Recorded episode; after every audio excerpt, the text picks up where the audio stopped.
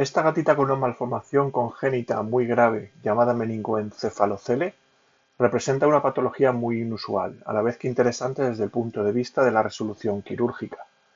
Fue necesaria la colaboración de una empresa de fabricación de implantes a medida para proteger su cerebro de los golpes externos.